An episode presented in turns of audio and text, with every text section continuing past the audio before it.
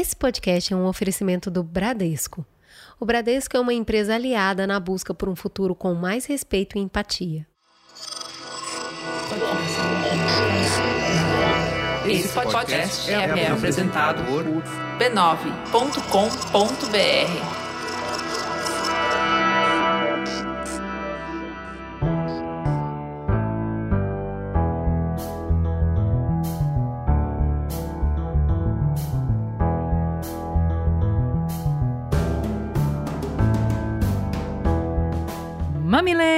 E mamiletes, sejam bem-vindos ao nosso espaço de conversas de peito aberto. Eu sou a Juva Lauer. Eu sou a Cris Bartz e esse é o Mamilos. Se prepara que hoje o papo vai pegar fogo.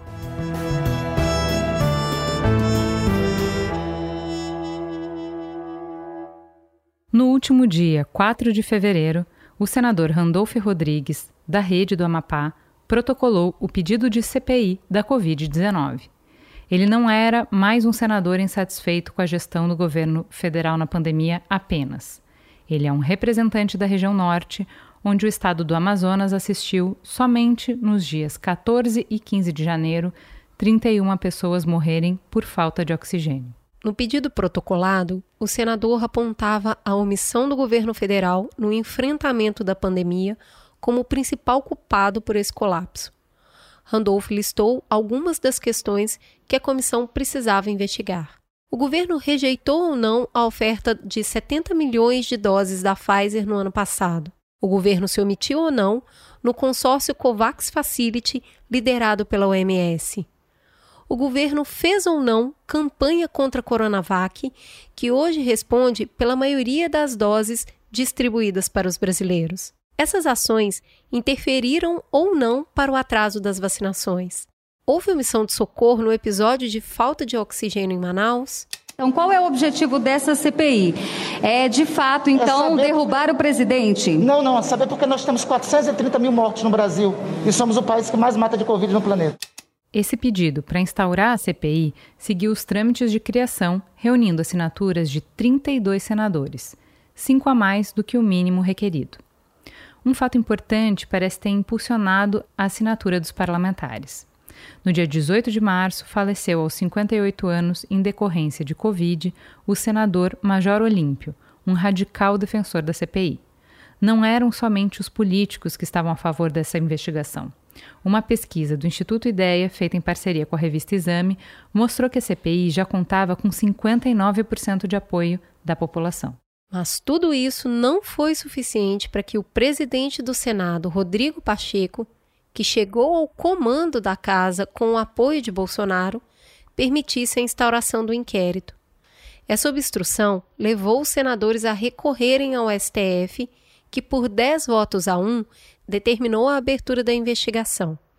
Foi assim que, no dia 27 de abril, quando o país estava às portas de atingir 400 mil mortos, a comissão inaugurou os seus trabalhos. Os senadores têm uma verba de 90 mil reais e um prazo de 90 dias para investigar uma lista de 23 acusações contra o governo federal sobre a conduta na gestão da maior crise sanitária da nossa história. Hoje a gente vai mergulhar na análise de forças que se chocam nessa CPI, no que já aconteceu até hoje, dia 20 de maio, quando estamos gravando. Para isso, é necessário entender como a mesa da comissão foi formada e quem são essas pessoas? São os partidos que escolhem os seus representantes na comissão. A composição deve obedecer à proporcionalidade, ou seja, as legendas com maior número de senadores levam vantagens. Foram assim indicados 11 integrantes da comissão. Quatro deles são aliados do governo: Ciro Nogueira, do PP do Piauí, Marcos Rogério, do DEM de Roraima, Jorginho Melo, do PL de Santa Catarina, e Eduardo Girão, do Podemos do Ceará. Cinco senadores são considerados independentes, mas têm uma postura crítica sobre a condução do enfrentamento da pandemia pelo governo. São eles Eduardo Braga, do MDB do Amazonas, Renan Calheiros, do MDB de Alagoas, Otto Alencar, do PSD da Bahia, Omar Aziz, do PSD de Amazonas e Tasso Gereissati, do PSDB do Ceará. Os últimos dois são abertamente da oposição a Bolsonaro. Humberto Costa, do PT de Pernambuco, e Randolfo Rodrigues, do Rei de Amapá. Uma votação desse colegiado elegeu, para desespero dos apoiadores do governo, os experientes senadores Omar Aziz para presidir a CPI e Renan Calheiros para ser o relator. Esses são os cargos mais importantes da comissão. O presidente ele é responsável pela direção dos trabalhos e a representação da comissão em suas relações externas à casa. Já o relator é responsável pela condução do inquérito. É ele quem coordena e supervisiona todos os atos relacionados à investigação, inclusive os realizados fora da Câmara. Além disso, vai ser Renan Calheiros a coordenar a produção do documento final da comissão, o relatório com todos os achados, conclusões e os encaminhamentos. Agora vamos mergulhar nos momentos mais marcantes dos depoimentos que já aconteceram. Dia 4, a CPI começou com o depoimento do ex-ministro da Saúde, Luiz Henrique Mandetta.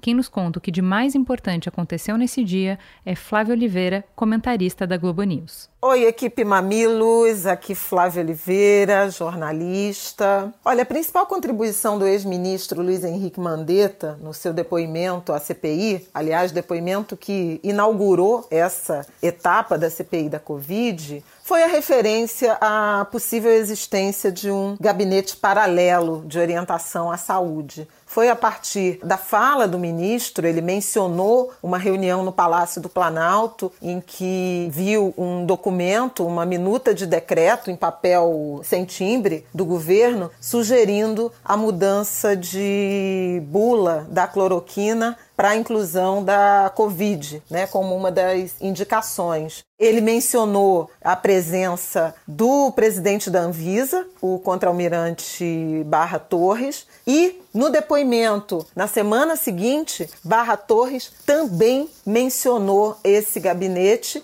esse documento, essa minuta, inclusive citou a doutora Nise Yamaguchi, que será convocada, que prestará depoimento à comissão. Acho que é um eixo de investigação importante que começou a ser pavimentado a partir da participação de Henrique Mandetta. Dia 5 foi a vez de outro ex-ministro da Saúde depor, Nelson Taik. Vamos ouvir agora de Bia Souza, a editora-chefe do Mamilos, o resumo desse dia. O ex-ministro da Saúde, Nelson Teich, não falou nada de muito diferente do que já se sabia no depoimento dele para a CPI.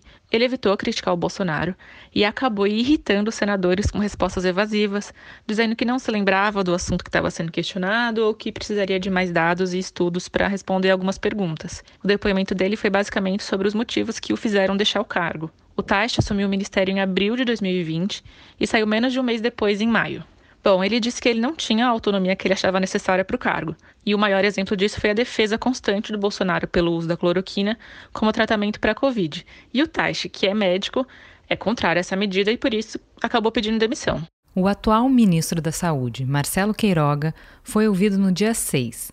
Quem vai nos contar o que aconteceu é Tainalon, diretora executiva e cofundadora do Aos Fatos. O que o ministro da Saúde, Marcelo Queiroga, falou de mais eloquente, digamos assim, durante a audiência dele na CPI da Covid, no Senado na semana passada, eu acredito que diz respeito àquilo que é sua atribuição nesse momento, que é vacinar a população. A gente sabe que a vacinação está muito aquém do esperado, porque faltam vacinas. Mesmo a logística para a chegada de insumos e de produção de imunizantes no Brasil é insuficiente e bastante irregular, de modo que existe atraso na produção da Coronavac, da AstraZeneca e dificuldade mesmo para que pessoas se vacinem com a segunda dose, sobretudo da Coronavac. Então, houve duas oportunidades em que ele quis capitalizar em cima do sucesso na avaliação dele da vacinação no Brasil que me parecem um pouco equivocados. Ele disse que mais de 77 milhões de doses de vacina já foram distribuídas para secretarias estaduais e municipais, enquanto isso é falso. Na verdade, o governo federal distribuiu 71 milhões. São quase 6 milhões a menos de Coronavac, AstraZeneca e Pfizer. E ele disse também que no mês de abril houve dias em que nós ultrapassamos a meta de 1 milhão e 800 mil indivíduos vacinados, sendo que esse número nunca chegou. Ou seja, o governo, os governos, nunca conseguiram chegar à meta estipulada pelo próprio Ministério da Saúde. O pico da vacinação aqui no Brasil se deu nos dias 19 e 20 de abril, quando no dia 20 foram aplicadas quase 1 milhão e 200 mil vacinas nos brasileiros. Dia 11, a CPI recebeu Antônio Barra Torres, diretor-presidente da Anvisa. Vamos ouvir Bruno Natal. Considerado um amigo íntimo do Jair Bolsonaro, o presidente da Anvisa, Antônio Barra Torres, não economizou nas críticas que ele fez ao mandatário no depoimento da CPI. Ele ainda defendeu atitudes respaldadas pela ciência para enfrentar a pandemia. O Barra Torres disse que se opôs ao uso da cloroquina e confirmou que o Bolsonaro estava na reunião no Palácio do Planalto onde foi proposta uma mudança da bula do remédio para incluir o uso contra o Covid. O Barra Torres disse que vetou a iniciativa e confirmou que o Mandetta já havia dito à CPI. Eu ouvi um comentário no Medo e Delírio em Brasília, o podcast que ficou na minha cabeça, que é sobre esse ponto crucial para o caos que a gente está vivendo, que é essa confusão de comunicação. Tem muito dado divulgado contraditório, artigo conflitante. A própria OMS teve várias recomendações que ela foi e voltou sobre usar máscara, sobre isolamento social. E tudo bem, é natural, é uma doença nova, muita coisa está sendo descoberta, mas acho que isso tudo causou muita confusão na cabeça das pessoas. É muito difícil para o cidadão ouvir um jornalista que ele conhece, que ele vê na televisão, falando um monte de coisas que ele não sabe mais se é verdade ou não, não sabe em quem acreditar. Eu acho que essa CPI está deixando muito claro que isso está longe de ser um erro. É uma estratégia desse governo. Eu não vou ficar nem um pouco surpreso se o governo mudar de discurso e começar a pregar um lockdown, se a, todo mundo for para a rua para protestar contra o governo, como a gente está vendo na Colômbia agora. E essa desinformação, que é turbinada já também por uma infodemia, esse excesso de informação que a gente recebe todo dia, é paralisante. E isso está sendo usado como cortina de fumaça pelo governo e também na CPI desde o início. No dia seguinte, a CPI ouviu o ex-secretário de comunicação da presidência, Fábio Van Garden. Convocamos Leandro Demore, editor-chefe do The Intercept, direto das suas férias, para nos ajudar a entender o saldo desse dia. O que chamou atenção na CPI é que os depoimentos né, das testemunhas, principalmente do Pazuello, do Ernesto e do Weingarten, eles confirmam o que a gente via de fora do governo. Né? Tem uma intenção, que é a imunidade de rebanho. Esse foi o projeto deles de combate à Covid. Está cada vez mais claro que usaram a cidade de Manaus como laboratório, né? e a gente pode tranquilamente falar em laboratório do genocídio, porque foi isso que fizeram. E uso de cloroquina, para dar a sensação para as pessoas, talvez as pessoas do governo sequer acreditem que a cloroquina realmente funciona contra a Covid-19, mas a cloroquina ela dá uma sensação de que a doença não é tão grave assim, de que existe um remédio e de que as pessoas, afinal de contas, podem ir para a rua, podem não usar máscara, podem continuar com a sua vida normal. Então isso é um plano, obviamente, que foi arquitetado, não é uma coisa por acaso, né? Todos os indícios apresentados na CPI até agora mostram isso, que Manaus virou um laboratório do genocídio, à base de cloroquina e de contaminação popular para atingir a tal da imunidade de rebanho. O que aconteceu na prática? Surgiu uma nova variante. O vírus começou a competir com outras variantes locais e uma variante mais forte, hoje ela é sobressalente. Então, isso está bem claro, está absolutamente claro em relação aos depoimentos que foram tomados pela CPI. Agora basta saber se essas pessoas vão ser ou não culpabilizadas. Dia 13 foi a vez do representante da Pfizer prestar informações para os deputados.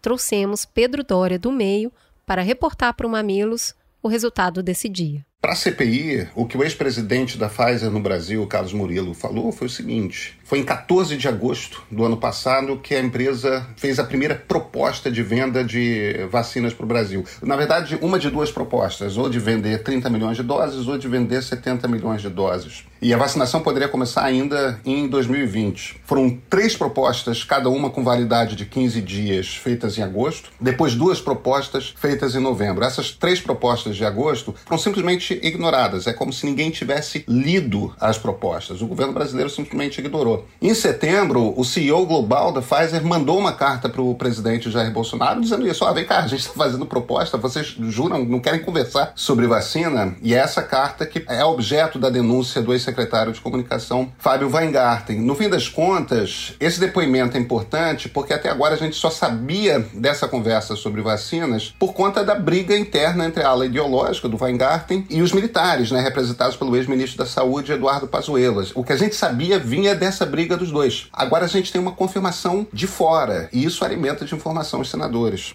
Dia 18, a comissão ouviu Ernesto de Araújo, ex-ministro das Relações Exteriores.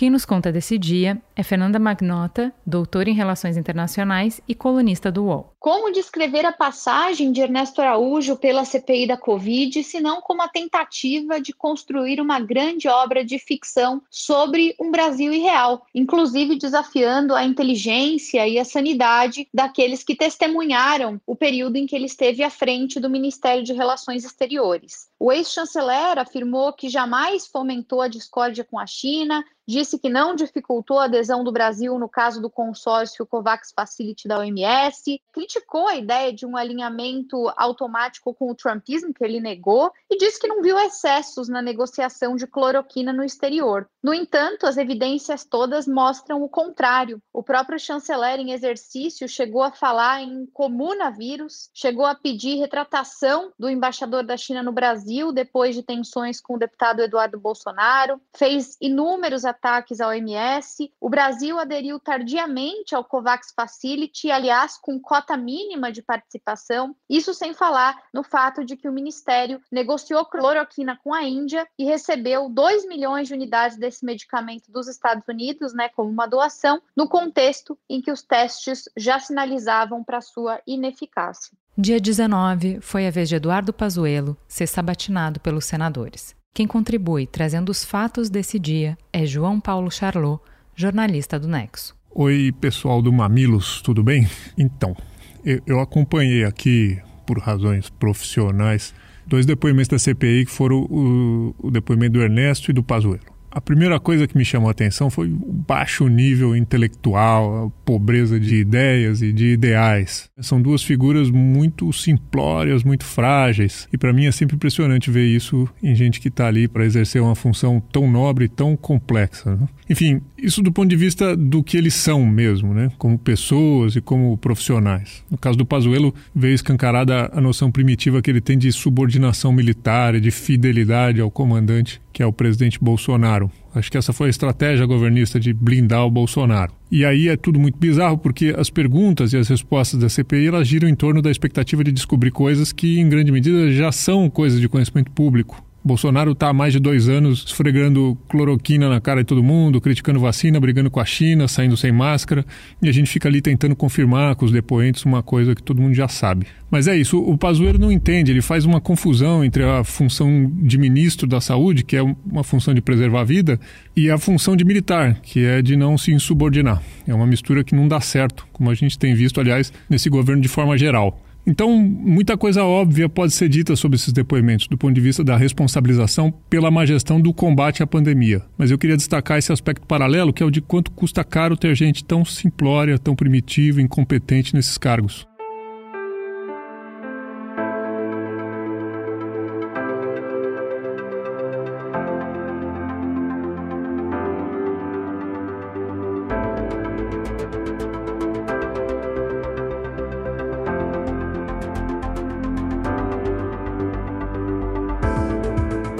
Usada estrategicamente, no momento certo, com os motivos certos e os depoentes certos, as CPIs, mesmo que não cumpram um objetivo inicial, podem trazer bastante desgaste político. Esse desgaste já mostra alguns sinais nas redes sociais. Após o depoimento de Van Garden, a composição de bolsonarista no Twitter despencou para abaixo dos 30%, enquanto o agrupamento dos oposicionistas passou de 70%, deixando pouquíssimo espaço para um posicionamento neutro. Chamou atenção a cobertura feita por canais independentes de redes sociais. Influenciadores, perfis de humor, de fofoca, grupos de reality shows, todos voltaram suas atenções à CPI entrou para a história das redes sociais brasileiras o momento em que o senador Rogério Correia, do PT de Sergipe, exibiu um vídeo de uma live em que Fábio Van Garden admite a Eduardo Bolsonaro estar pessoalmente comprometido com as campanhas do governo federal mesmo infectado pela Covid. Isso desmentiu o ex-assessor ao vivo durante o seu depoimento.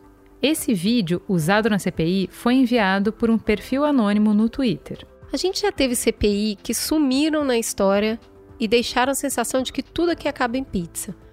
Nos últimos meses, a gente vem assistindo crimes serem revelados e pouquíssima consequência a partir disso. Então fica difícil ter esperança de que uma investigação, seja em qual esfera for, possa trazer algum resultado. Mas a gente não pode esquecer que também já tivemos CPIs como a de PC Faria nos anos 90, que culminou na renúncia do presidente Fernando Collor de Mello.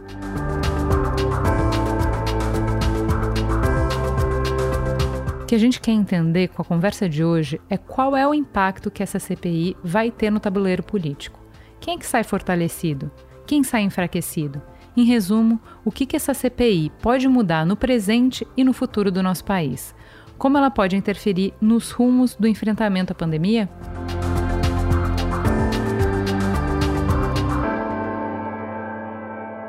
Vamos começar. A gente tem que começar, obviamente, apresentando. Eu vou começar por quem já é de casa, que a gente avisou que a gente ia chamar sempre. Estamos aqui cumprindo a nossa promessa, porque diferente de uns e outros, o que a é gente fala se escreve. Exatamente. Entendeu? Exatamente. Celso Rocha de Barros, mais famoso como NPTO. Seja muito bem-vindo de volta ao Mamilos. Quem é você na fila do pão? Ninguém, né? Mas enfim. é o melhor analista político em atuação no Brasil hoje? De acordo. É ruim. É... Bom, eu, escrevo na Folha de São Paulo, escrevo uma coluna sobre política na Folha uh, às segundas-feiras, que se vocês puderem ler seria legal. Eu sou uh, formado em ciência política com, com doutorado em sociologia. Seja muito bem-vindo. E para completar a nossa mesa, quem que a gente recebe hoje, Cris? Posso chamar? Estamos realizando um sonho ou não? Meu Deus do céu! Olha, assim, a gente que pegou, é a gente fez um print dela, assim, já colocou foto do lado para parecer amiga. para ver se a gente aprende mais, não é mesmo?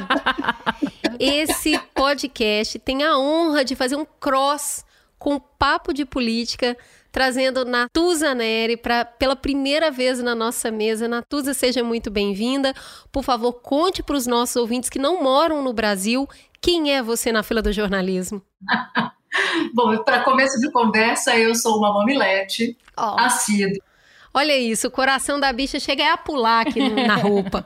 Quem está aqui com a fotinho de vocês do lado sou eu, incluindo aqui o arroba LPTO, o Celso. Eu sou uma jornalista de política, eu sou comentarista da Globo News, apresento o podcast, que agora também é programa de TV, o Papo de Política, ao lado da Andréa Sadi, da Maju Coutinho e da Júlia Duailib. E eu vivo respirando política o tempo inteiro, até quando eu estou descansando. Há quanto então, tempo sou... você faz isso, Natuza? Olha, eu comecei no jornalismo cobrindo agronegócio, commodities, para uma agência internacional chamada Reuters. Aí pulei para cobertura de economia e uns três, quatro meses depois me jogaram no Congresso Nacional e eu fiquei desesperada porque aquilo não é uma ciência exata, né? Se é que pode ser chamado de ciência em algum momento.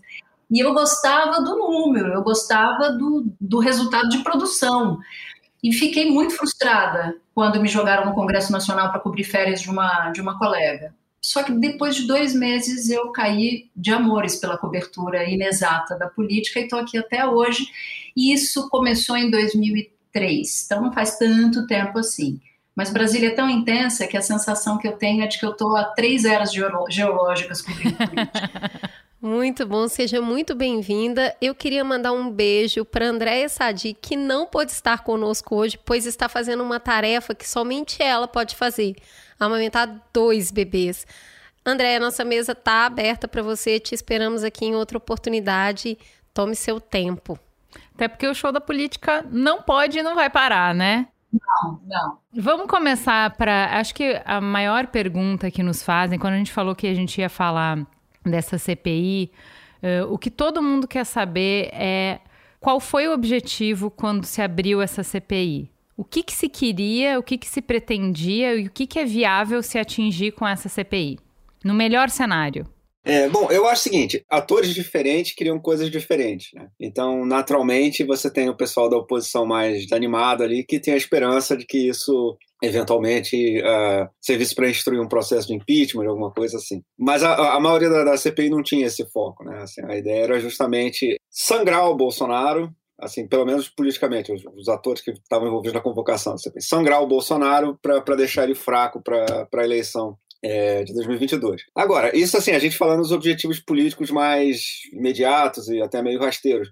Mas assim, também era uma questão também de dar uma satisfação para o público, porque basicamente aconteceu uma das maiores tragédias da história brasileira sem que as instituições políticas fizessem nada. Então, assim, essa CPI tinha que ter acontecido ano passado, entendeu? Quando o Bolsonaro começou aqueles ataques às instituições, começou uh, o ataque às medidas restritivas dos, dos, governadores e prefeitos, porque ali, se você tivesse feito isso, centenas de milhares de brasileiros teriam sido salvos. Então, assim, as instituições brasileiras de fato estavam devendo. Não pode acontecer um negócio da magnitude do que está acontecendo no Brasil agora e o Congresso continuar no seu dia a dia como se nada tivesse acontecendo. Teve meses do ano passado em que você lia a, a, primeira página do jornal e era só tragédia, era só gente morrendo, etc. E quando você acompanha as notícias sobre o Congresso, os caras estavam discutindo lá como é que ia ser a reforma do incentivo fiscal. Do... Isso não faz o menor sentido, isso não é uma instituição funcionando, entendeu? Assim, a instituição tem uma certa função. É, eu tenho uma preocupação, porque eu entendo exatamente o que o Celso está falando, mas no contexto de, de, de guerra, de disputa de narrativa que a gente está vivendo, quando ele fala, ah, o objetivo de uma parte é, das pessoas que abriram a CPI era sangrar o governo, parece um ataque gratuito.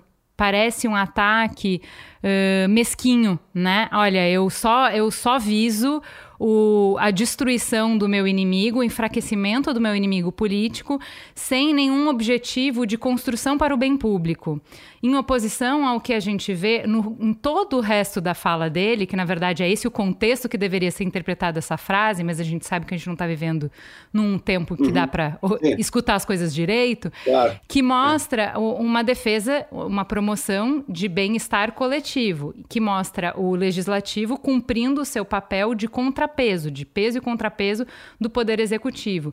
Então, em que medida a gente está falando que uma CPI pode ser um poder de fiscalização do executivo no momento de uma grande crise. Que instrumento pode ser? Que capacidade uma CPI tem de efetivamente melhorar a ação do executivo? Então, vou chegar nisso, mas acho que eu tenho que voltar um pouquinho na fala do Celso, quando ele diz assim: as instituições estavam devendo.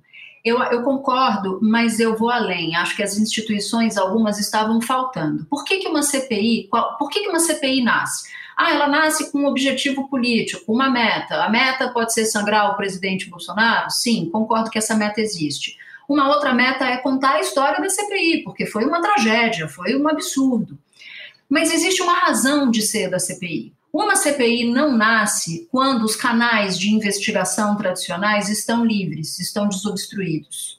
Não existiria espaço para uma comissão parlamentar de inquérito se o Procurador-Geral da República estivesse pedindo investigações sobre a conduta do governo. Então, se o Procurador-Geral da República, Augusto Aras, estivesse agindo como o representante do Ministério Público, que tem a incumbência, a tarefa de investigar e processar um presidente da República ou mesmo integrantes do governo, a CPI não teria força motriz, ela não teria gancho para existir. O Pazuello só foi alvo de abertura de uma investigação porque houve uma pressão fortíssima dentro do Ministério Público Federal para que ele o fizesse. Então, CPI não cai de árvore. CPI só acontece quando falta alguma coisa, quando o canal tradicional de investigação está obstruído. E eu acho que essa foi a razão. Sobre para que serve uma comissão parlamentar de inquérito, acho que o Celso respondeu. Entre outras coisas, ela serve, um, para dar satisfação para o eleitorado ou do senador ou do grupo que domina a CPI, ou ela serve com o objetivo de desgastar o maior oponente político. Pode ser o local, no Estado, porque o Senado é a representação dos Estados, ou ela pode ser o próprio presidente da República. Então, sim, a CPI, neste momento, tem todos esses sentimentos envolvidos, ou esses desejos envolvidos, como teve em outros momentos da nossa história. Só que ela é diferente de outras comissões parlamentares de inquérito. Ela está construída em cima de um grande cemitério de corpos. Né? É um grande cemitério. Então, essa CPI é diferente das CPIs tradicionais, que investigavam desvio de dinheiro público. Isso pode até acontecer nessa, mas ela surge para explicar o que, que aconteceu nesse país, que se fez tudo o que se fez, e para responder uma pergunta muito simples: as mortes, o saldo trágico de mortes, seria menor, esse saldo seria menor se houvesse uma atuação diferente? Quem teve uma atuação errada? Quem se omitiu? Quem foi criminoso nessa história? Então, eu acho que o propósito dessa CPI, que não vai nunca deixar de ser político, porque é um instrumento político de investigação, ele tem uma, uma motivação diferente, porque ela está, a Comissão Parlamentar de Inquérito, construída, sabe como se fosse uma palafita? Só que ao invés de água embaixo, você tem famílias que perderam os seus e muita gente junta num período de um ano, e em cima está essa palafita, que é a Comissão Parlamentar de Inquérito e que vem dar uma explicação. Só para devolver para vocês, tem uma frase que me marcou muito de, uma, de um observador político, que é o Euler Diniz, que é um dos, dos mais, um jornalista super experiente em Brasília, ele disse, a função da CPI, ela já é uma função louvável pelo simples mérito, fato de existir porque ela vai ficar fungando no pescoço do presidente da República. Eu gosto muito dessa proposta porque a gente precisa das narrativas oficiais na história. Né? Lá no futuro, quando o tempo comprimiu os acontecimentos e a pandemia foi uma lembrança do que aconteceu no início do século, a, a CPI ajuda a oficializar um discurso. Eu acho que é muito importante a gente é, acompanhar essa CPI com respeito, porque no futuro ela é a história. Então, esse descrédito que muitas vezes a gente dá a uma CPI, que é tudo no Brasil acaba em pizza, isso aí não vai dar em nada, já deu. É isso que a gente precisa entender. A força das narrativas são importantes para construir a história de um país. E nesse futuro muito distante, quando a gente olhar para cá, esse storytelling, né? A gente fala muito isso na comunicação, na publicidade. O arco narrativo de, dessa história tá organizado dentro da CPI. A gente ouviu uma pessoa falando no Twitter, eles só vão ficar falando o que a gente já sabe? Ou, ou uma que é, eu tá, até queria achar, que é, ele fala assim, eles sabem que a gente sabe que eles sabem que a gente sabe, Sim. sabe? Que assim, é, é, quem é muito cracudo de política, como o Merigo, meu marido, que fica né, acompanhando tudo, uh, olha para a CPI e fala: mas não tem nada de novo, mas todo mundo sabe disso, mas isso está mais do que provado. Mas não é que eles conseguiram uma prova, não é um vaza-jato que pegou uma conversa de WhatsApp que ninguém nunca tinha escutado antes. Não, o cara dava coletiva de imprensa para falar tá isso. Tá tudo no Twitter, na verdade. Tá é tu... uma CPI de print. Não, mas assim não é só no Twitter. Ele dava coletiva de imprensa para falar isso. Isso é opinião oficial. Não tem que provar nada. Como que é investigativo se o cara produziu as provas assim a rodo, entendeu? A gente está finalizando a terceira semana de depoimento. Qual é a, a, perspectiva de vocês? A perspectiva é de que a gente só está vendo o que já era sabido e a gente está, uh, como a Cris explicou, pelo menos colocando isso numa narrativa coerente para ajudar a entrar na história? Uh, ou tem coisa nova? Qual é a, a leitura de vocês? Natus, eu quero saber, caiu o queixo em algum momento? Você olhou e falou assim: não acredito que ele está falando isso. Ou não? Tipo, já esperava? Não, eu acho que tudo ali eu esperava pelo menos um pouquinho de cada, de cada coisa. Algumas coisas não chegaram a me surpreender, mas eu acho que tem alguns pedaços de novidade aí nessa história. Quando, por exemplo, o presidente da Pfizer disse que o filho do presidente estava numa reunião de vacina, o que é impensável. Filho do presidente, vereador do Rio, tem nada a ver com o Lé com Cré. É, outro ponto importante que já saiu no, no, segundo dia de depoimento do Pazuello, tanto no dia em que a gente está gravando, que aquele site Tratkov que pegava dados e, e, e, fornecia ali quanto que tinha que tomar de, do kit Covid, que o Pazuello disse que ele foi roubado. E não foi é. ele que fez aquilo. Não, roubaram, um hacker roubou e tal. E ele nunca tinha contado essa história, curiosamente, né? Assim, alguém passou, bateu a carteira, levou e você não gritou pega ladrão. Aí, meses depois, você resolve, pega ladrão, pega ladrão. Então, acho que tem alguns pedaços de novidade, sim. Mas eu tenho um ponto aí que vocês citaram, que é da relevância histórica, de contar uma história, né? De, de, de fazer um storytelling, que é muito importante mas eu tenho um receio em relação a essa CPI, que aí isso pode se conectar de alguma maneira com dar em pizza. que é o fato ou a possibilidade de alguns integrantes que hoje estão na CPI, que não fazem parte da turma do governo, se bandearem para a turma do governo, se bandearem em troca de alguma coisa. Então, fazer tomar lá da cá dentro da CPI. Esse é um temor que eu tenho real, por uma razão muito simples. Essa é a política modo de fazer, né, de muita gente dentro do Congresso Nacional. E é possível que tenha no Senado, na CPI, entre os integrantes da CPI, alguém que esteja disposto a fazer isso. Se alguém ali de dentro estiver disposto a negociar cargos por posicionamento, estará fazendo isso hoje, em números de hoje, em cima de mais de 440 mil cadáveres. Se algum senador ali estiver disposto a negociar qualquer coisa com o governo ou com algum governo estadual, olha, você me protege aqui e eu deixo de ser incisivo ali, e aí você me dá aquela secretaria, você me dá aquela diretoria, será a sepultura em cima de 440 mil sepulturas. Então, o meu trabalho como jornalista é ficar vigilante para saber se tem alguém ali entre os integrantes permanentes ou de oposição ou de governo fazendo isso. Isso vale também para os de, de governo.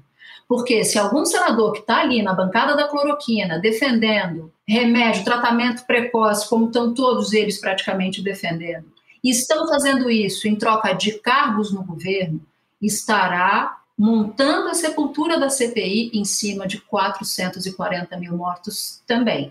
Então, essa é uma vigilância que eu faço na comissão parlamentar de inquérito. Eu fico de olho, eu fico muito de olho. Ontem mesmo eu liguei para um senador, falei, senador, alguém está te oferecendo alguma coisa? E ele disse, não, de jeito nenhum, não tem nem o que me oferecer, eu jamais faria isso. Eu falei, tô de olho, viu? Tô de olho. Então, Mas, Natuza, me ajuda a, a te ajudar a fiscalizar. O que, nessas três semanas que a gente está encerrando aí né, é, é, agora na, na sexta, o que que te dá indícios que um posicionamento está sendo enfraquecido e está passando para outro lado? Algumas, alguns eu acho que são muito óbvios, tipo, Katia Abreu usou os 15 minutos que ela tinha para total esculacho. Eu não consigo achar outra palavra para isso. Se posicionando de uma maneira muito forte. O que você está me dizendo é que as perguntas vão enfraquecendo se um senador está negociando. Como que eu te ajudo a fiscalizar isso? Como que o meu radar tem que estar tá alerta? De duas maneiras. Uma é essa, observando o acting, né? Muitas vezes o acting te dá pistas de que algo está acontecendo ali quando as luzes estão apagadas. E outras vezes é com apuração mesmo.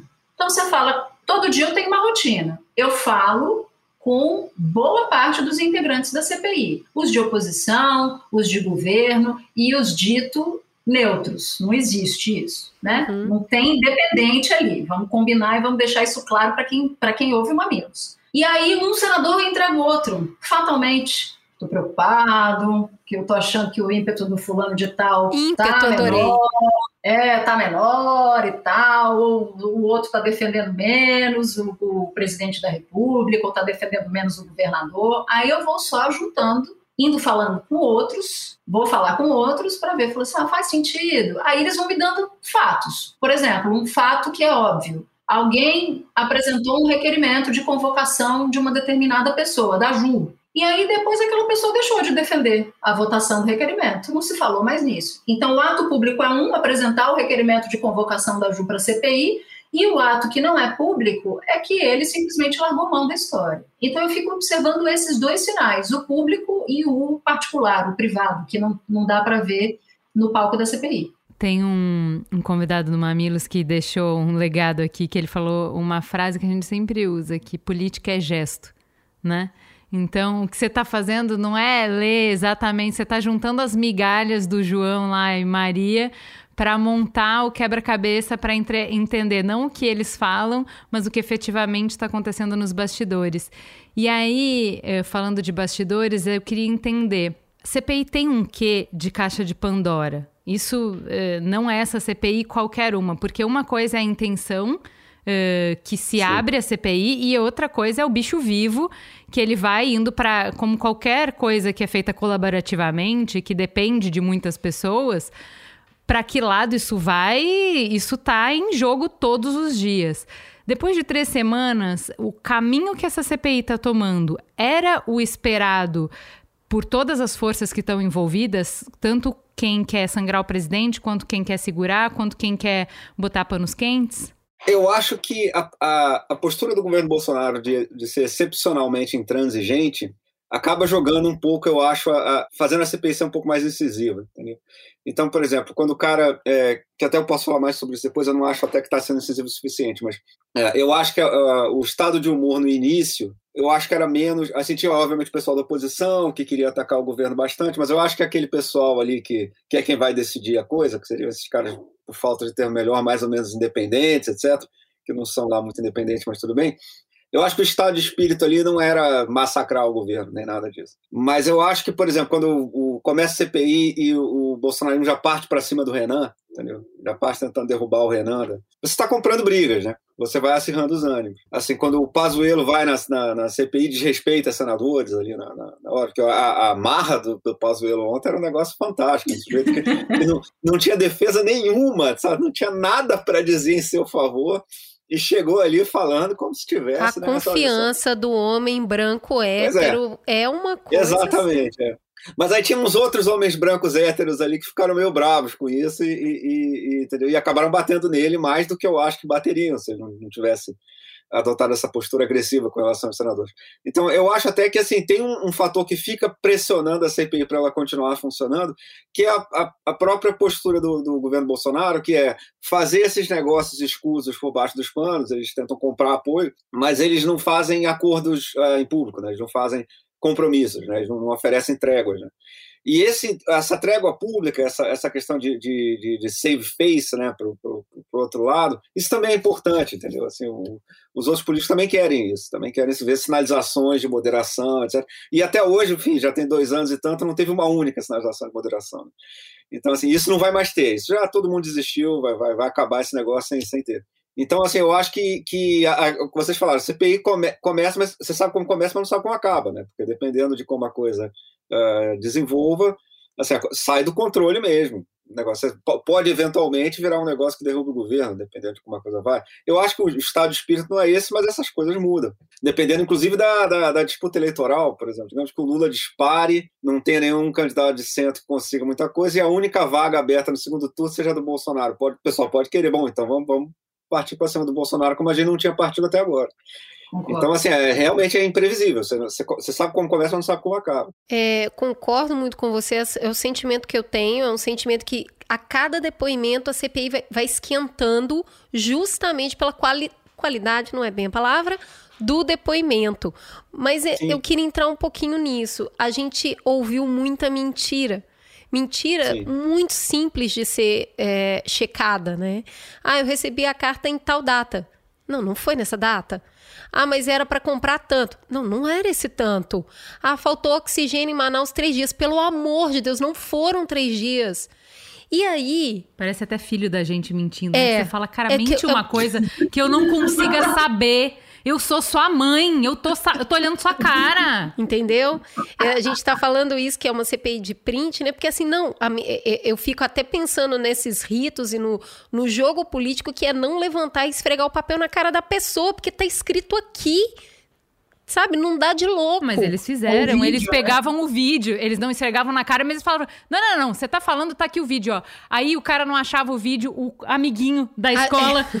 Não, tá aqui, ó. Tá aqui, ó. Você não tá achando o vídeo, tá aqui. Os Gente. internautas participando um amigo internauta real, me mandou. Em tempo real na CPI. é, coisas desse tipo acontecendo desde o primeiro depoimento e, e ficando cada vez mais acirrado. Então, uh, eu queria entender um pouco como vocês percebem, né? A gente teve ali no depoimento do Weingarten, a gente teve aquela primeira do tipo, vamos prender. E aí Aziz virou e falou: não tô aqui para isso. Eu quero saber isso comprometeu ou não? Quem sentiu que vinha depois poderia mentir também? A gente deveria ter prendido. Isso acaba fazendo com que as coisas sejam mais difíceis de caminhar. Então, assim, a inverdade, as mentiras, o delírio, porque eu acho que beira delírio mesmo, porque às vezes parece que eles estão acreditando no que eles estão falando. Como que é quando você está conversando com uma pessoa que Em momento nenhum ela fala a verdade. É, dá para fazer uma investigação com uma pessoa só mentindo o tempo inteiro, né? Então, o que eu acho que é o seguinte: é, o bolsonarismo é uma das coisas que ele tenta fazer, e, a, e cá entre nós conseguiu fazer razoavelmente na eleição de 2018, e ainda consegue fazer em certo nível. É mais ou menos isolar os seus seguidores do, do ecossistema normal de notícias, entendeu? Do, do... A gente tem um programa sobre relacionamento abusivo, e uma das é. coisas do relacionamento abusivo é isolar a vítima.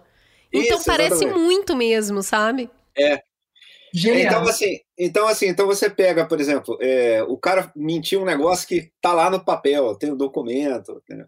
Você está supondo que a pessoa que vai, para quem ele está falando, é alguém que ainda está lendo o jornal, entendeu? É alguém que ainda está é, acompanhando o noticiário profissional, entendeu? Onde, onde esse papel vai ser mostrado, entendeu?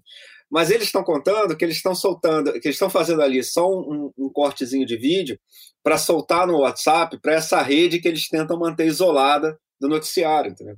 E ali não vai circular esse papel, entendeu? Ali só vai circular o Pazuello dizendo que foram só três dias em Manaus e pronto. Eu, sinceramente, isso é meio que um experimento, assim, isso é um fenômeno social novo e a gente não sabe bem se isso, o quanto é possível manter o, esse, essa turma toda isolada do, do, do resto da conversa, entendeu?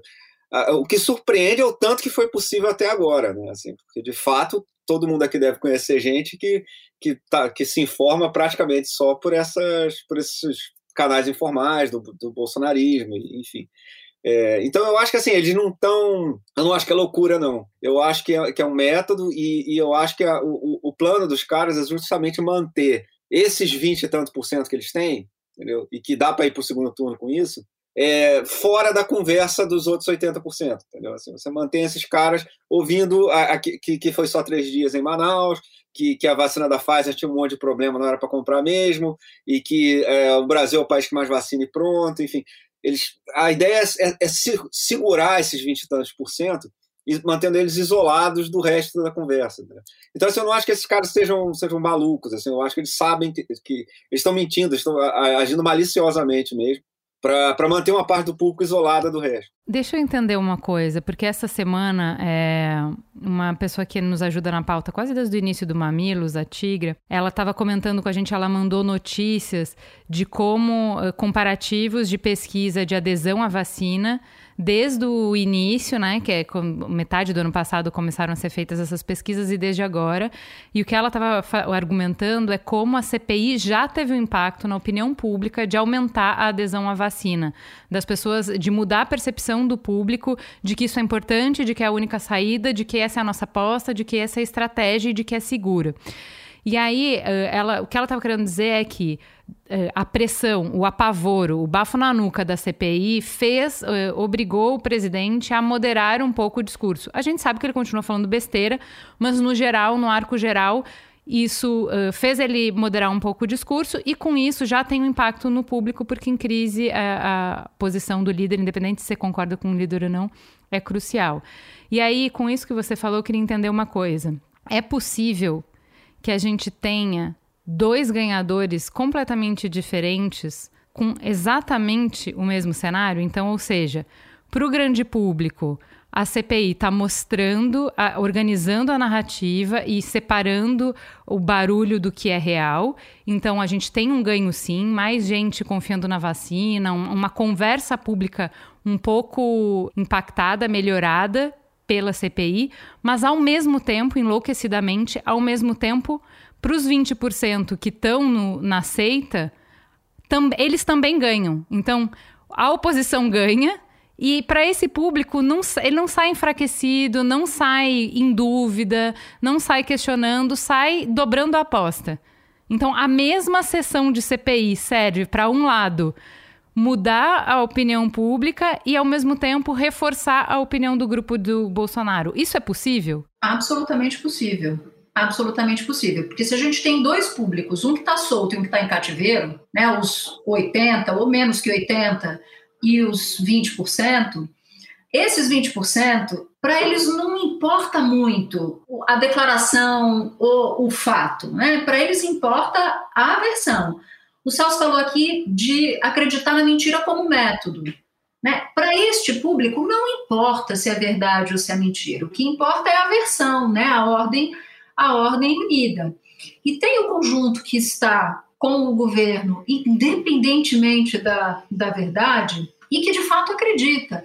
Então, eu conheço, eu tenho uma amiga que perdeu a avó, e ela perdeu a avó que decidiu não se vacinar porque o pessoal disse que a vacina fazia mal, que virava outra coisa. Para esse pessoal, para essas pessoas, elas seguem de maneira de olhos fechados mesmo. Isso é o que é o mais o mais triste de se ver, né? Porque tem muita gente que está indo embora por causa de um, de um discurso, por, por seguir de olhos fechados. E não estou falando só do governo Bolsonaro, não, estou falando de qualquer líder político que leve os seus apoiadores para uma situação de extrema insegurança.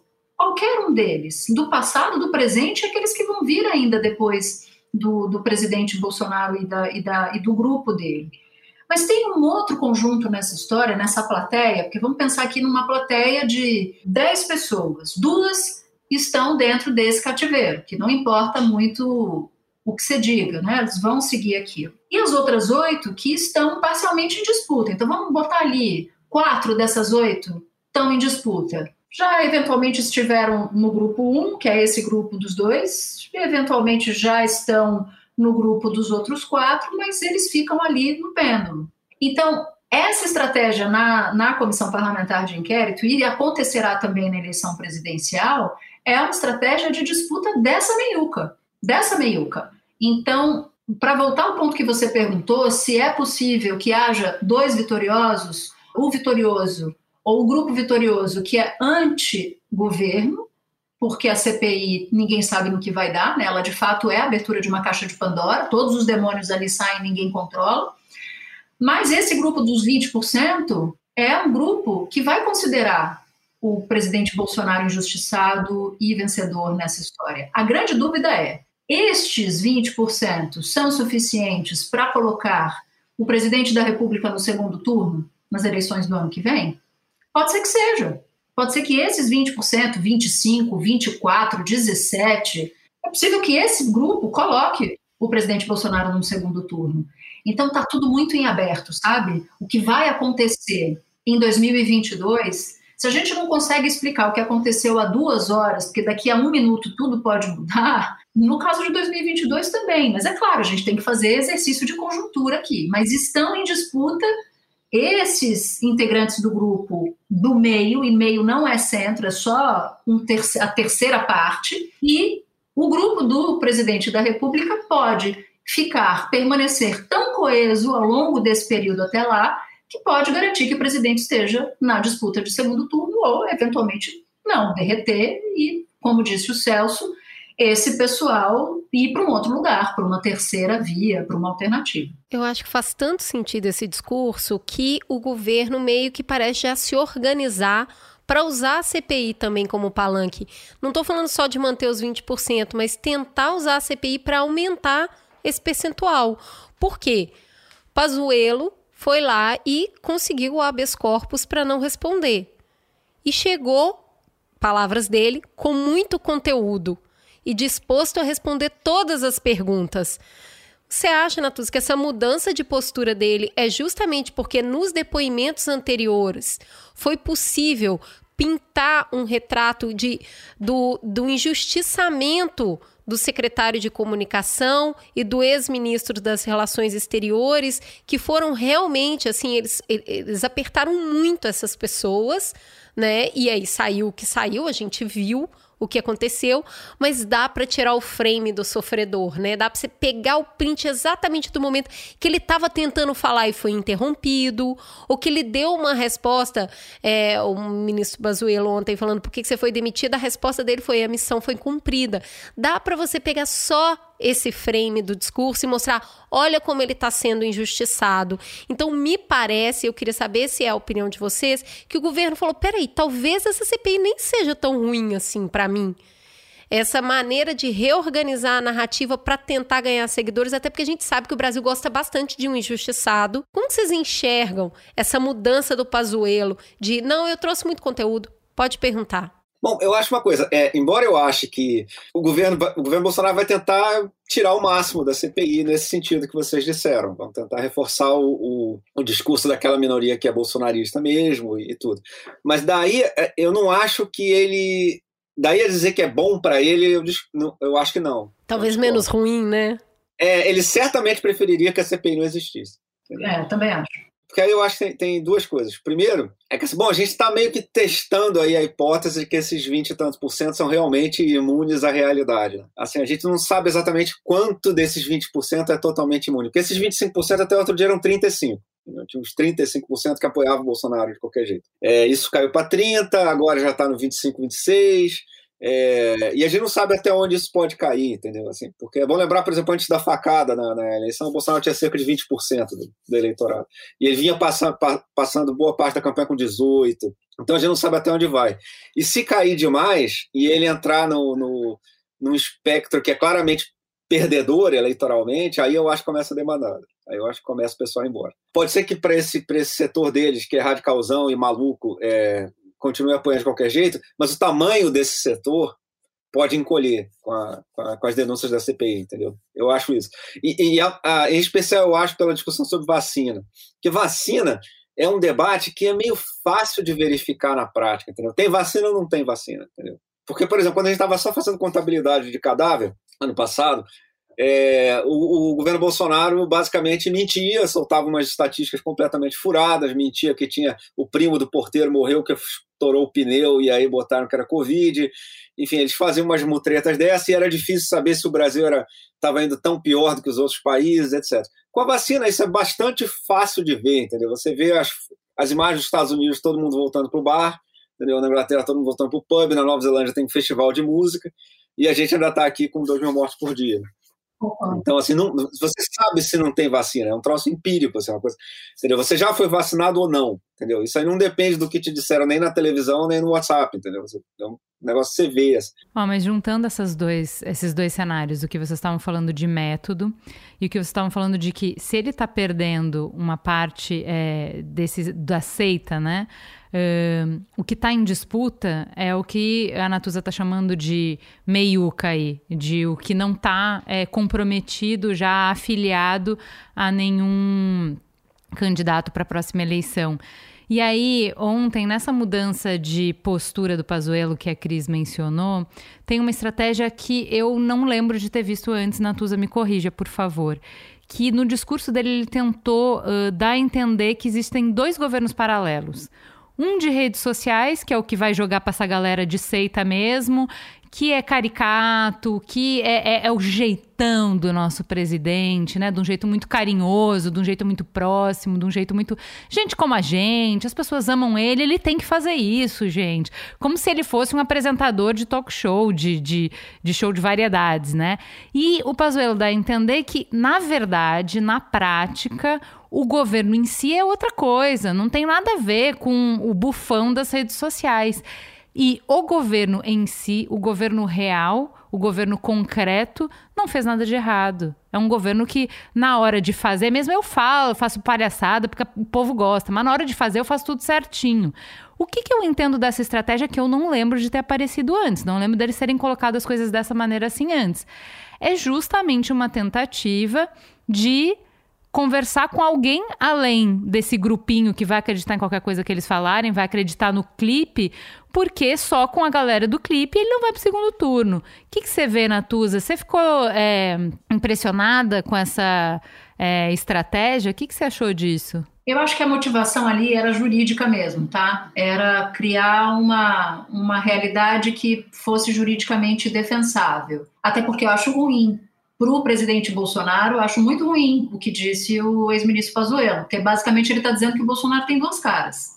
Né? Tem a cara que é moldada pela rede social, que é a cara do governo. Tá? Se de fato Pazuello estiver certo, que há um governo da lacração e um governo sério, oficial, então o governo da lacração capturou o oficial. Esqueceram, estão tentando achar até agora o governo oficial, porque ele não existe. Ele não existe. E eu cubro governos há muitos anos. Este governo da rede social é o governo Jair Bolsonaro. Então, se ele tentou induzir a comissão a acreditar que não tem um, um, um, governo de internet que você não pode levar a sério, porque não é o governo real que funciona, ele trouxe de presente uma avaliação de que o presidente Bolsonaro é tão frio que é capaz de ter um governo funcional e outro absolutamente disfuncional, que é o da, que é o da rede social. Mas este é o governo da rede social. Este é o governo da rede social. A, a, a estrutura do governo, as pessoas que estão no comando dos postos principais são personagens de rede social, muito claros, muito claros. Então, o presidente Bolsonaro, por exemplo, ele dorme muito pouco, né? Ele dorme quatro horas e um sono intermitente. Então, ele acorda de madrugada algumas vezes e ele fica mandando ele fica mandando, ele recebe vídeos, muitas vezes aqueles vídeos que citam uns estudos que você, quando vai ver, eles simplesmente não existem, ou eles são outros, completamente diferentes, e ele sai disparando esses dados supostamente científicos e comprovados e sai disparando para os ministros de governo, querendo que os ministros tomem providência em relação àquilo. Então, o governo funciona nessa base, na base que o general Pazuello disse que era um um ator político só de rede social. Então, acho que quando ele fala isso, para defender juridicamente, para mostrar que o presidente não mandou que ele não comprasse a Coronavac, que o presidente não mandou que ele não comprasse a vacina da Pfizer, ele diz assim: não, aquilo tudo ali era lacração de internet. Eu realmente, eu nunca vi, sempre, sempre inclusive, participei, o presidente da República, das decisões sobre a vacina, ele estava informado de tudo, desde julho do ano passado. Então, acho que foi só uma estratégia jurídica mesmo e acabou levando essa segunda página né, do raciocínio. Tá, beleza. Então, se você está dizendo é verdade, o presidente tem duas palavras. Uma palavra que serve para o post e outra palavra que serve para o ofício, né, para o decreto, para medida provisória. E não é verdade. Mas para Meiuca, você não acha que isso apazigua? No sentido de, não, gente, porque eu acho que uh, essa foi um pouco da discussão da eleição. Não, ele não vai fazer isso que ele está falando. Ele só fala essas coisas. Uh, isso não é uma volta, um, uma tentativa de construir uma ponte com essa galera que já está de saco cheio? Para falar assim, não, gente, mas olha só, eh, vocês também ficam muito. Uh, vocês acreditam em tudo que a mídia fala. Na prática não é assim, isso está muito espetacularizado, porque tá, né? A cobertura de CPI, ela é muito mediatizada. A gente estava brincando aqui antes de começar a gravar que o jeito que acompanharam a chegada do Pazuello com um helicóptero cobrindo o carro dele chegando na CPI parecia o red carpet do, do Oscar, entendeu? Estamos aqui no I cobrindo antes de começar o Oscar, estão chegando as celebridades. Então, assim, isso faz parte. Quando ele, ele, ele dá essa defesa, não tem um tanto de dizer, gente, para além dos holofotes, para além dessas manchetes espetaculares e não sei o quê, do gerar a fofoquinha do, do blog de política da semana, tem uma política que é séria. No dia a dia ninguém vai fazer isso aí, não. Isso aí é só para botar fogo na mídia. Mas na prática é tudo muito mais chato do que isso. Tem que comprar vacina, a gente vai lá e compra. Todo mundo faz, reza a cartilha. Você não acha que tem esse. que pode ter soar desse jeito para quem quer ouvir? Primeiro, eu concordo totalmente com a Natuza. Eu acho que a, a, motivação principal foi jurídica mesmo. Os caras precisavam inventar alguma coisa. E cá entre nós, não era fácil, né? O, o, aquela, depoimento tem, tem quem manda e quem obedece está gravado. Foi gravado por eles, inclusive. Então, assim, para se livrar daquilo ali, é aquela hora que o advogado realmente tem que fazer valer o honorário, né? Porque assim, para inventar uma história ali não era. Não no era caso, fácil. o nosso honorário, né, Celso? Porque quem está pagando o advogado somos Exatamente. nós, os contribuintes brasileiros. Exatamente. Então, assim, eu acho que a motivação principal era mesmo política. Mas eu entendo o que vocês estão dizendo. Assim, será que eles vão tentar fazer colar essa narrativa que o Bolsonaro era maluco na internet, mas. mas Tava só brincando. Um governo sério por trás. Então, eu acho que isso era fácil na campanha. Você dizer assim, não, isso aqui, é, ele é malucão, mas na hora ele vai governar normal. Mas já tem dois anos disso, entendeu? E assim, e, e se ele disser isso, a primeira pergunta que você faz é, tá bom, então cadê o governo normal? Então, cadê as medidas de governo que não eram só palhaçada de internet, entendeu? E não tem, entendeu? E não tem nada disso.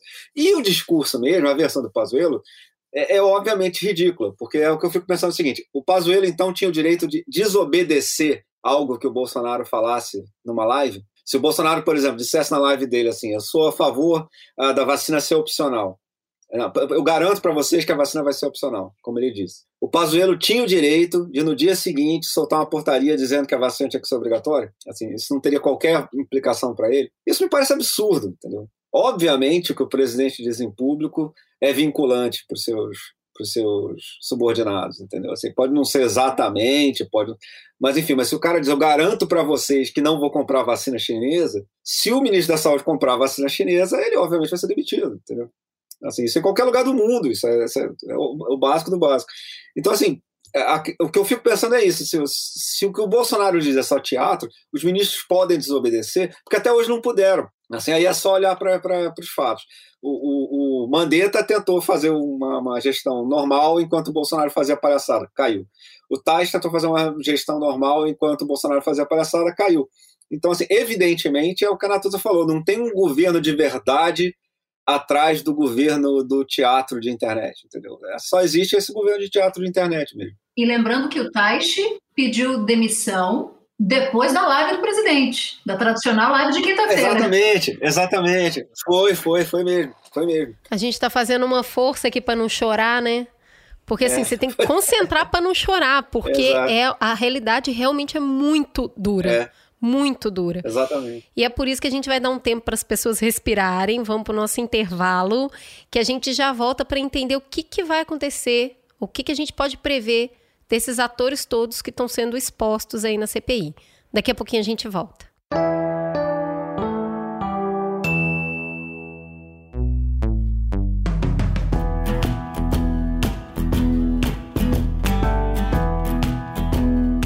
Ô Ju, você sabe me dizer o que, que pão e cerveja têm em comum? Ih, agora você me pegou de calça curta, Cris.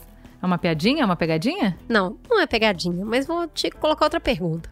Você sabe a diferença entre uma cerveja IPA, uma Large e até aquela famosa cerveja de milho? Vixe, tá complicando. Você sabe o que, que a cerveja que você toma no happy hour pode ter a ver com a máfia nos Estados Unidos? Vamos aqui papo estranho, Cris. Você tá fazendo um curso na Universidade da Cerveja? Olha, vamos dizer que sim. E eu sou aluna de uma das melhores universidades de cerveja que existe, a Mesa do Bar. Olha que isso muito me interessa. Nessa aí eu quero me matricular.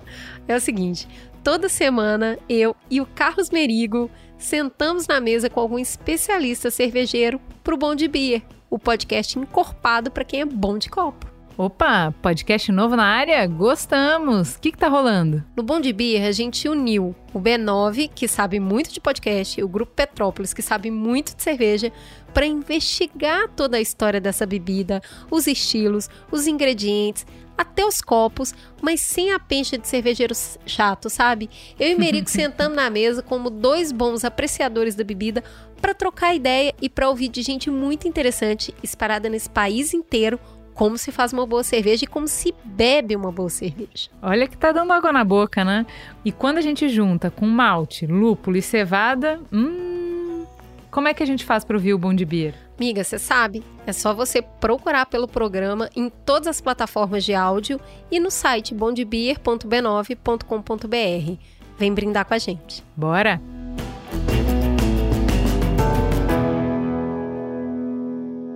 Então, vamos entender agora como é que as peças do, desse tabuleiro, desse jogo de xadrez, estão se organizando a partir do que a CPI está organizando de narrativa, né?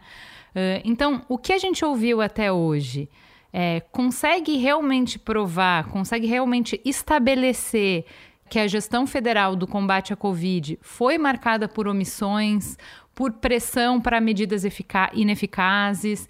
Isso é uma, uma conclusão que a gente consegue fechar com essa CPI? E não só para falando de presidente, né? É, na verdade, a gente está brincando de verdade ou consequência. Vocês perceberam isso, né? verdade ou consequência. Como a gente ouviu tanta mentira do secretário de comunicação, do ex-ministro de Relações Exteriores, o que, que efetivamente pode acontecer com essas pessoas que sentaram ali?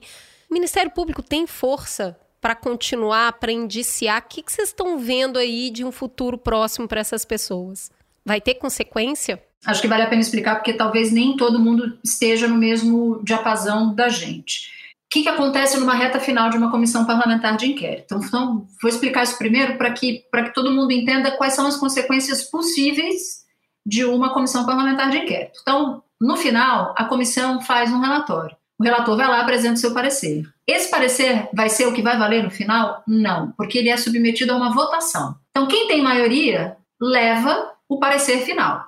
Então, por exemplo, se Renan Calheiros apontar diversas punições ou aberturas de investigações ou aberturas de processo, solicitar abertura de processo no final dessa CPI, esse parecer de Renan Calheiros vai ter que ser submetido à votação. Se o governo conseguir capturar parte dos senadores que não estão com o governo hoje, o governo apresenta um relatório, isso vai acontecer, vai ter um relatório paralelo de alguém próximo a Bolsonaro, e esses dois relatórios entrarão em disputa. Vai vencer quem tiver maioria na CPI. Depois de aprovado o relatório, a CPI vai poder dizer assim: prenda Fulano, prenda Ciclano, prenda Beltrano? Não. Ela vai dizer que contra A, B e C imputam os crimes de perjúrio, falso testemunho, o crime de omissão, o crime de charlatanismo, o crime comum, A, B e C. E pede procedimento, pede providência. A quem? Ao Ministério Público Federal. O Ministério Público Federal tem prazo para responder aos pedidos da CPI. Então, o que a CPI faz, além do palco político, que é importante, é dar encaminhamentos, providências para aquelas pessoas que são alvo da CPI. Entre essas providências pode estar lá o presidente da República. O presidente da a CPI conclui que o presidente da República cometeu crime de responsabilidade. Crime de responsabilidade só, só vale para quem está no cargo. Então, se o presidente, se essa conclusão ocorrer com o presidente no cargo, e vai ocorrer, porque ela pode no máximo ser prorrogada por, por mais 90 dias, além dos 90 dias que, que estão previstos, este apontamento pode ser usado por um deputado por um cidadão qualquer que solicita à Câmara dos Deputados o pedido de impeachment do presidente da República com base no relatório da CPI. E aí pode ter relatório final ou não. Ele pode pedir, como há pedidos de impeachment do Exato. Bolsonaro, com base no que aconteceu na pandemia. E aí o resultado da CPI pode criar uma espuma na sociedade favorável a uma pressão por impedimento do presidente da República. Entende que a CPI ela não é nem o início das coisas, ela pode ser só uma etapa para o início de alguma coisa. E no caso dos demais integrantes, que, por exemplo, pode haver conclusão de que Bolsonaro cometeu crime comum, mas isso só vai andar depois que ele perder o mandato, depois que ele sair do exercício da presidência. Então, Bolsonaro pode ter que se haver com a justiça por muitos e muitos e muitos anos após sair do governo, após a conclusão da comissão parlamentar de inquérito. Onde é que eu acho que pode ser chave a comissão parlamentar de inquérito e muito, muito desagradável para o governo. Se essa comissão, por exemplo, enviar para o Tribunal Penal Internacional o seu relatório, e se esse relatório concluir por um crime de genocídio, se ficar provado que houve algum tipo de crime por ato do governo em relação a comunidades indígenas, onde essa configuração é uma configuração bem menos subjetiva, né, bem mais objetiva. Então, veja quais são as múltiplas consequências. Pode haver abertura de processo de impeachment com base na CPI? Pode. Pode não haver? Pode também. Pode haver apontamento de pedido de recomendação de prisão? Pode, mas quem vai decidir isso vai ser uma investigação a partir de um processo pelo Ministério Público Federal. E aí, por diversos crimes, perjúrio, crime comum e por aí vai. Então, a CPI ela é o enredo, mas ela não é um fim em si mesmo. Tem uma coisa muito importante que você falou e que me despertou uma curiosidade. Sempre no Mamilos a gente fala da importância do corpo técnico que auxilia o corpo político na tomada de decisão. O que deve estar sendo, e a gente tem visto ao longo desse governo, o desmantelamento desse corpo técnico no Ministério da Saúde, no Ministério do Meio Ambiente, das Relações Exteriores. Eu imagino que o pessoal que formou no, no, na Rio Branco chorou sangue com o depoimento do, do Ernesto. Eu quero te perguntar sobre o corpo técnico que auxilia a roteirização desses relatórios que vão acontecer. A percepção que eu tenho, é isso que eu queria saber, é da qualidade desse corpo técnico para escrever essa documentação que é um relatório final. Porque tudo que eu vejo escrito hoje do governo vem com uma qualidade muito ruim vem muito raso. A gente viu documentação com erros muito básicos, até de português, de concordância, qualidade do relatório para ligar causa e consequência. Isso influencia? Tem pessoas capacitadas hoje? Como que é esse, esse, esse outro mundo aí que está produzindo a documentação? Até porque entendendo que o fim não precisa ser só a, o impeachment, né? Porque impeachment depende de temperatura política. Claro. Mas se a gente tem um relatório final que consegue estabelecer que teve omissão, que consegue estabelecer essa relação causal entre as medidas é, tomadas pelo governo e a proporção da epidemia no Brasil.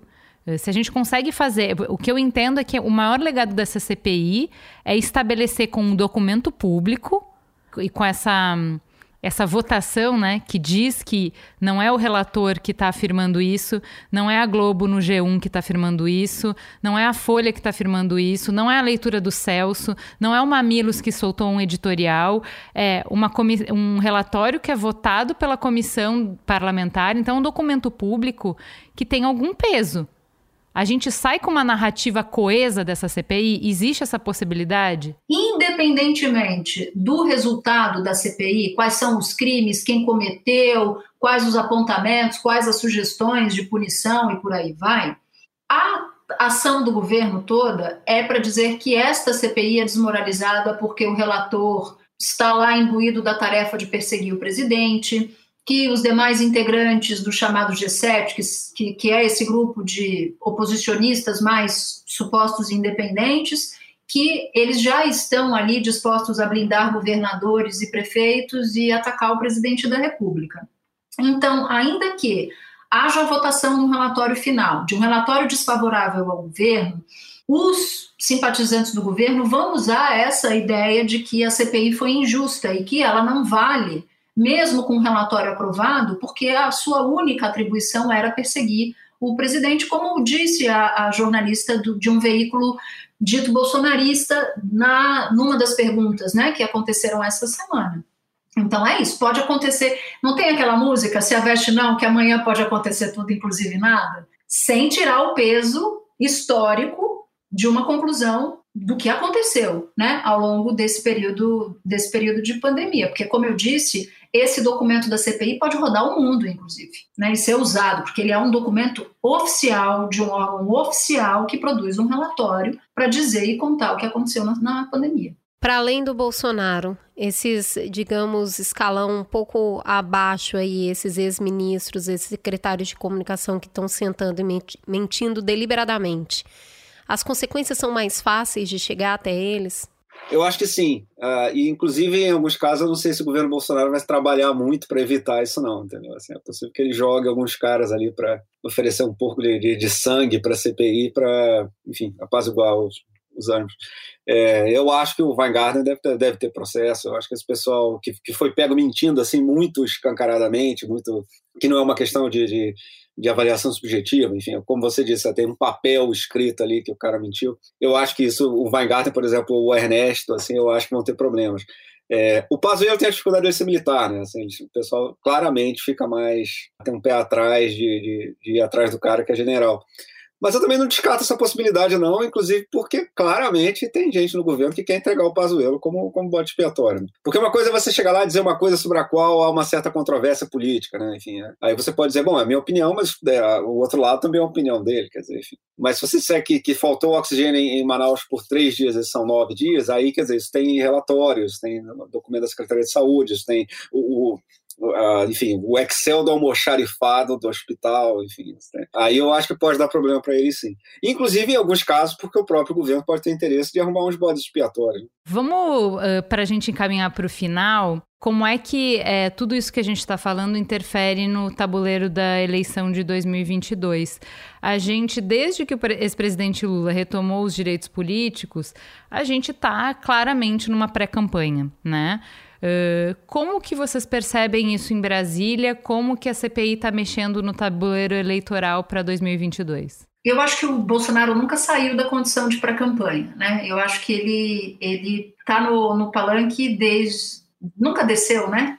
Subiu em 2017 porque ele começou a peregrinação competente dele em 2017 e nunca mais desceu e não descerá. Mesmo que Bolsonaro se reeleja em 2022, ele continuará no palanque. Né? Essa, essa lógica rede social de embates diários, né? de furar bolha, a citação no Twitter. Eu acho que isso vai continuar permanentemente. E isso é algo bem louvável dentro da estratégia dele, né, de manter a chama alta da disputa política, porque ele, ele se beneficia com isso. Ele entendeu muito bem as redes sociais que o Renan Carreiro chama de internet. Internautas, as perguntas dos internautas. Toda vez que ele diz isso, eu falo senador. É. Isso só denuncia a idade, pelo amor de Deus.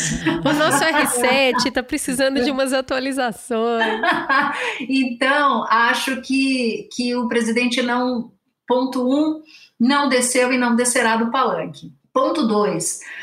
O Brasil, de 2013 para cá, virou um, um personagem ali, uma personalidade difícil de prever, né? Facilitou, facilitou muito, dificultou, melhor dizendo, muito o, o meu trabalho, o trabalho do Celso, o trabalho é. de vocês aqui no Amigos, porque a gente consegue, vou, vou, vou botar de outra maneira, todos os protótipos pelos quais a gente analisava o presente e tentava projetar para o futuro foram sendo destruídos de 2013 para cá.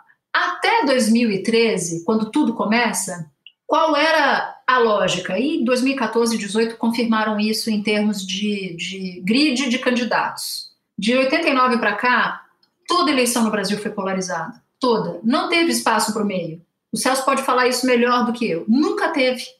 Nunca teve. Então eu, se tivesse com, o setup aqui para analisar em 2013 o que aconteceria em 2022, eu diria o seguinte: não existe, não haverá no Brasil espaço para uma terceira via, porque as, todas as disputas presidenciais foram entre dois polos. Né, entre, dois, entre dois campos muito bem definidos, e ninguém do meio jamais saiu, do meio eu digo como terceira via, é, ninguém jamais saiu e ocupou esse lugar. Por isso é que eu fico muito insegura de dizer que não há espaço para uma terceira via. Eu acho que, pelo cenário que nós temos, a tendência à reprodução de tudo que sempre aconteceu a cada quatro anos. Ter dois polos muito bem definidos e esses polos ficam ali bagunçados entre candidatos potencialmente fortes no primeiro turno, mas depois a própria lógica da disputa eleitoral vai assumindo o seu, o seu lugar na história e no segundo turno são os polos. Mas eu tenho que deixar um head aqui, né, é, para que quem assista, quem ouça o Mamilos no ano que vem não venha nos cobrar é. a fatura da informação errada. Que pode ser que haja uma reviravolta na lógica e mais esse protótipo caia por terra e seja destruído e que haja sim espaço para a terceira via. O Datafolha mais recente mostrou que está muito difícil, mas pode ser que daqui a três Datafolha, que daqui a quatro rodadas de pesquisa, alguém lá de baixo do terceiro andar consiga pegar o elevador e chegar pelo menos no segundo. Mas, Natuza, trabalhar com dois polos não precisa necessariamente ser sempre tão difícil, ou sempre. Porque a gente vê as eleições dos Estados Unidos sempre é assim, né? Tem a pré-candidatura, uhum. depois saem dois candidatos, são sempre dois candidatos por que, que para a gente parece sempre tão mais sofrido? Parece que a polarização, é, tudo que a gente fala sobre dois candidatos, a gente sempre está falando sobre polarização, é porque a gente porque tem a gente mais... confunde, porque a gente confunde polarização com radicalização e não são sinônimos. É possível que um dos polos seja um polo moderado. Os dois polos não necessariamente precisam ser radicais pode ser que seja um polo moderado. Por isso que está na moda esse negócio de ter um candidato a la Biden, que é uma figura moderada, né? É um, é político claro. moderado, está todo mundo querendo ser o cara. Eu quero dizer que a gente já teve, tá? A gente já teve tanto que o Mamilos iniciou e trabalhou até pouco tempo na sua jornada inteira sentando com lados opostos. Nós já tivemos políticas moderadas. Sim. E a, a gente acabou de perder um expoente dessa política moderada, que foi o Bruno Covas. É, na época da campanha, aqui na Prefeitura de São Paulo, a gente viu essa política moderada. E eu acho que é importante a gente entender que nós já tivemos isso. Já teve mais discurso moderado, já deu para sentar gente que estava no governo Temer. Eu estou falando ali outro dia e gente da oposição já sentaram na nossa mesa e debateram com elegância, com verdade, com honestidade intelectual. Eu acho que a gente precisa, de alguma maneira, tentar voltar para esse lugar da moderação. Não, e, e, sem dúvida, e, e isso que a Natuza estava falando sobre a diferença entre polarização e radicalização, A história política brasileira confirma muito isso. Porque a polarização PT e PSDB foi um processo de moderação. Porque se você pegar a eleição de 89 no Brasil, aquele segundo turno, Collor versus Lula, deve ter sido a eleição mais polarizada do mundo, ideologicamente, em 1989. Entendeu? O PT era muito radical em 89, vocês não têm ideia. Se vocês quiserem ver o programa de governo lá, vocês têm uma olhada. E o Collor, bom, é um cara que tinha uma, uma visão de, de fazer um, derrotar a inflação com o IPOM, de fazer, enfim, reformas profundas. Etc. Meu Deus, gente, a gente é, é bem louco, né? Então, mas aí o que, que acontece nos anos seguintes? Aí o Collor cai, aí a base de sustentação principal do Collor, que era o PFL, eles fazem um grande deslocamento para o centro, apoiando Fernando Henrique Cardoso apoiando o PSDB, que é um partido que tem origem na centro-esquerda. Então, a primeira coisa que acontece de interessante eleitoralmente na, na política brasileira é um deslocamento da direita brasileira para o centro, que ganha, ganha do Lula. Aí você tem todos os anos 90 do PT apanhando até aceitar a hora que ele também vai fazer o seu deslocamento para o centro, que é em 2002, quando o Lula faz aliança com o PL, bota Zé Alencar de vice e faz um governo moderadíssimo. Então, é, essa, essa polarização PT e PSDB não, não era uma polarização radical. Muito assim, é? importante. É? Eles podiam se xingar muito. Podia ser uma polarização barulhenta, entendeu? Assim, podiam os caras se xingar, enfim, né? enfim, nem sempre é jogo muito limpo, mas não era uma questão de, de programa radical. Nunca, nunca nenhum desses dois jamais colocou a democracia em risco. Assim, nunca nenhum desses dois teve medo de ser preso pelo outro entendeu? Assim, de ser censurado pelo outro. Isso nunca. Isso, olha só, eu digo como uh, alguém que passou, por exemplo, o governo FHC inteiro fazendo oposição pela esquerda, nunca me ocorreu que o FHC pudesse me prender, entendeu? Assim, jamais me passou isso. Inclusive, inclusive, isso foi um marco dessa semana, né? FHC dizendo que votaria em Lula se é, ele disputasse é. contra o Bolsonaro e o Lula elegantemente respondendo que também votaria no FHC se fosse o caso. Então, exatamente, exatamente. o que você está provando aí, né? Exato. Agora, aí é que é interessante do que a Natuza falou. A gente falar assim, baseado na experiência passada, o que, que você faz para prever? Né? Porque aí tem dois modelos diferentes. Eu fui na reunião da Associação Brasileira de Ciência Política 2018, na mesa sobre a eleição, que no ano eleitoral é uma mesa legal, né? A maioria dos, dos colegas cientistas políticos achava que o segundo turno ia ser PT e PSDB. Porque se você olhasse o que já tinha acontecido até então, o que, que influenciava o resultado eleitoral até então, com estudos sérios, bem baseados, estatística, etc., ia ser isso que ia acontecer. Era, as candidaturas tinham mais dinheiro, tinham mais histórico, tinham mais tempo de TV, tinha mais tudo isso. Ou seja, quase todo mundo errou. Porque, porque teve umas exceções. O Jairo Nicolau, por exemplo, não achava muito isso. Mas a maioria dos profissionais da área achava que isso ia acontecer, entendeu? Porque é o que a Natuza falou. Se você pegar o que aconteceu até hoje e usar como parâmetro, era isso que ia acontecer. Não aconteceu. Então aí, para 2022, a gente tem uma questão que é o seguinte. A gente vai ter uma restauração do padrão anterior, ou seja, a disputa vai voltar a ser entre uma centro-esquerda moderada e uma centro-direita moderada, ou o Bolsonaro conseguiu se consolidar como um polo mesmo. Ele conseguiu é, ser contratado com carteira assinada para ser o, o, o, representante da direita na, na, na, na, disputa eleitoral. Isso aí não tem modelo que explique, cara. Isso aí não tem estatística, isso aí não tem nada. Então, assim, quem disser que tem uma previsão confiável para 2022, você pode parar de ouvir que é mentira. Gente, muito, muito obrigada. É, eu sei que tá muito difícil de desligar do radinho de pilha, de ficar escutando a CPI o tempo inteiro. Vocês nos deram duas horas do tempo de vocês. Obrigada pela generosidade. Assim, tempo durante a pandemia é um bem preciosíssimo. Em plena CPI, mais ainda. Muito obrigada por esse presente. Gente, eu tô emocionada de conseguir organizar as minhas ideias. Eu espero que os nossos ouvintes também. Eu acho que depois depois que essa CPI acabar, a gente precisa fazer essa, essa gravação, mas assim, talvez com álcool né? Para dar uma relaxada no ombrinho, para a gente tentar rir um pouco, porque a gente está precisando. Eu escuto, muito boa. A gente chamou a Dinê é. para poder narrar e a gente Nossa, se divertir um pouco, é. porque a gente precisa rir para não sucumbir. Muito obrigada e é um prazer poder trocar ideia com vocês. Não, adorei e estar tá aqui com vocês e com o Celso é particularmente mais gostoso ainda, porque Celso, você é um dos caras que eu mais admiro, Pô, um dos analistas que, isso, que eu mais admiro e fico ali lendo para me dar suporte porque eu vou falar depois no ar, na TV, Pô. no podcast.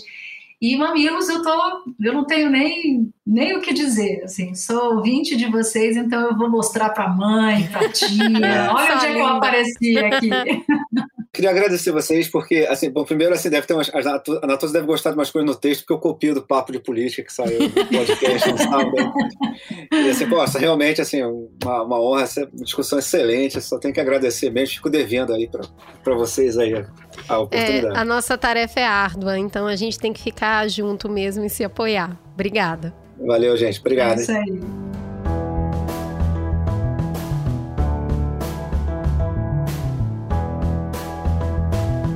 Mamilos é uma produção do B9.